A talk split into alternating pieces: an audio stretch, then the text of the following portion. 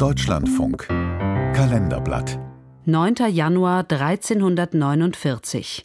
Vor 675 Jahren wurden die Basler Juden für die Pest verantwortlich gemacht und ermordet. Ein Beitrag von Marc Engelhardt. Als der Basler Universitätsrektor Christian Wursthiesen den Ablauf des Judenpogroms in seiner Basler Chronik festhält, liegen die Ereignisse bereits mehr als zwei Jahrhunderte zurück.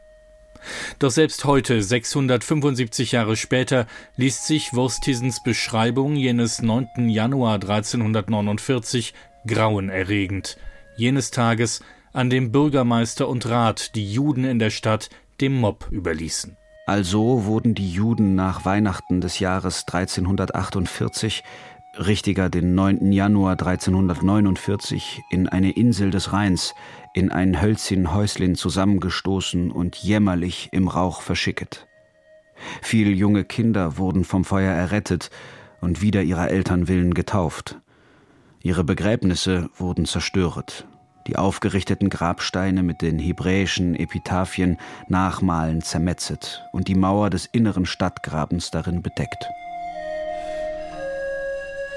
Das Judenpogrom in Basel war nur eines von vielen in der heutigen Schweiz und in ganz Europa. Die Historikerin Barbara Henne arbeitet am Jüdischen Museum der Schweiz und hat zu den Hintergründen der Pogrome geforscht. Die Pest war im Anmarsch und da gab es die Beschuldigung, dass Juden Brunnen vergiften und dieser Vorwurf hat dazu geführt, dass Juden verfolgt wurden.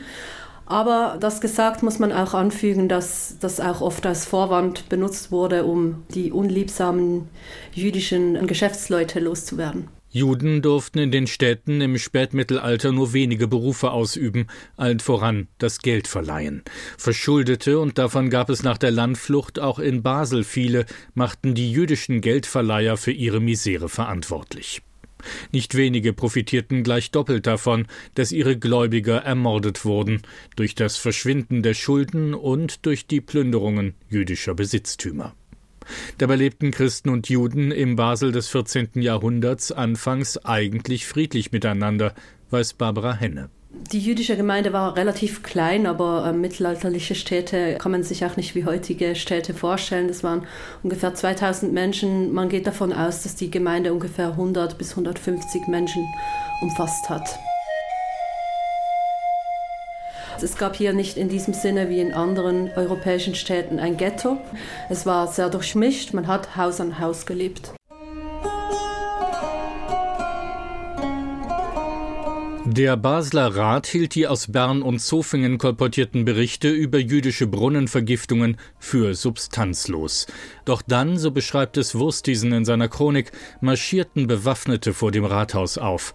Der Rat gab nach. Am 9. Januar 1349, in manchen Aufzeichnungen ist auch vom 16. Januar die Rede, eskalierte die Lage. Nicht aus Zufall, wie die Historikerin Barbara Henne betont.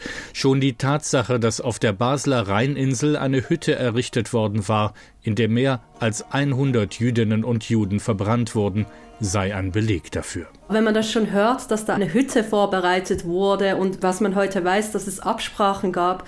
Basel war sehr orientiert auch am Elsass. Es war ein Teil des Bischofstums Besançon auch, also aus dem Elsass. Und die haben mit Straßburg und Freiburg sich eigentlich schon vorher abgesprochen, dass sie die Juden loswerden wollten. Also es war kein spontanes Ereignis. In der offiziellen Stadtgeschichte wurden das Pogrom und die Hintergründe lange totgeschwiegen. An diesem 16. Januar werden Jüdinnen und Juden und die Regierung des Kantons Basel erstmals gemeinsam in einem Festakt der Opfer von einst gedenken. Für Barbara Henne ein wichtiges Zeichen zu einer Zeit, in der nach dem brutalen Überfall der Hamas auf Israel wiederum viel geschwiegen werde. Ich finde, gerade jetzt ist es wichtig, dass wir solche Sachen machen, dass wir an die Geschichte erinnern, die nicht ruhmvoll war, auch von schweizerischer Seite her oder von Basler Seite her, von Nichtjuden. Und ich finde, das muss einfach seinen Platz haben.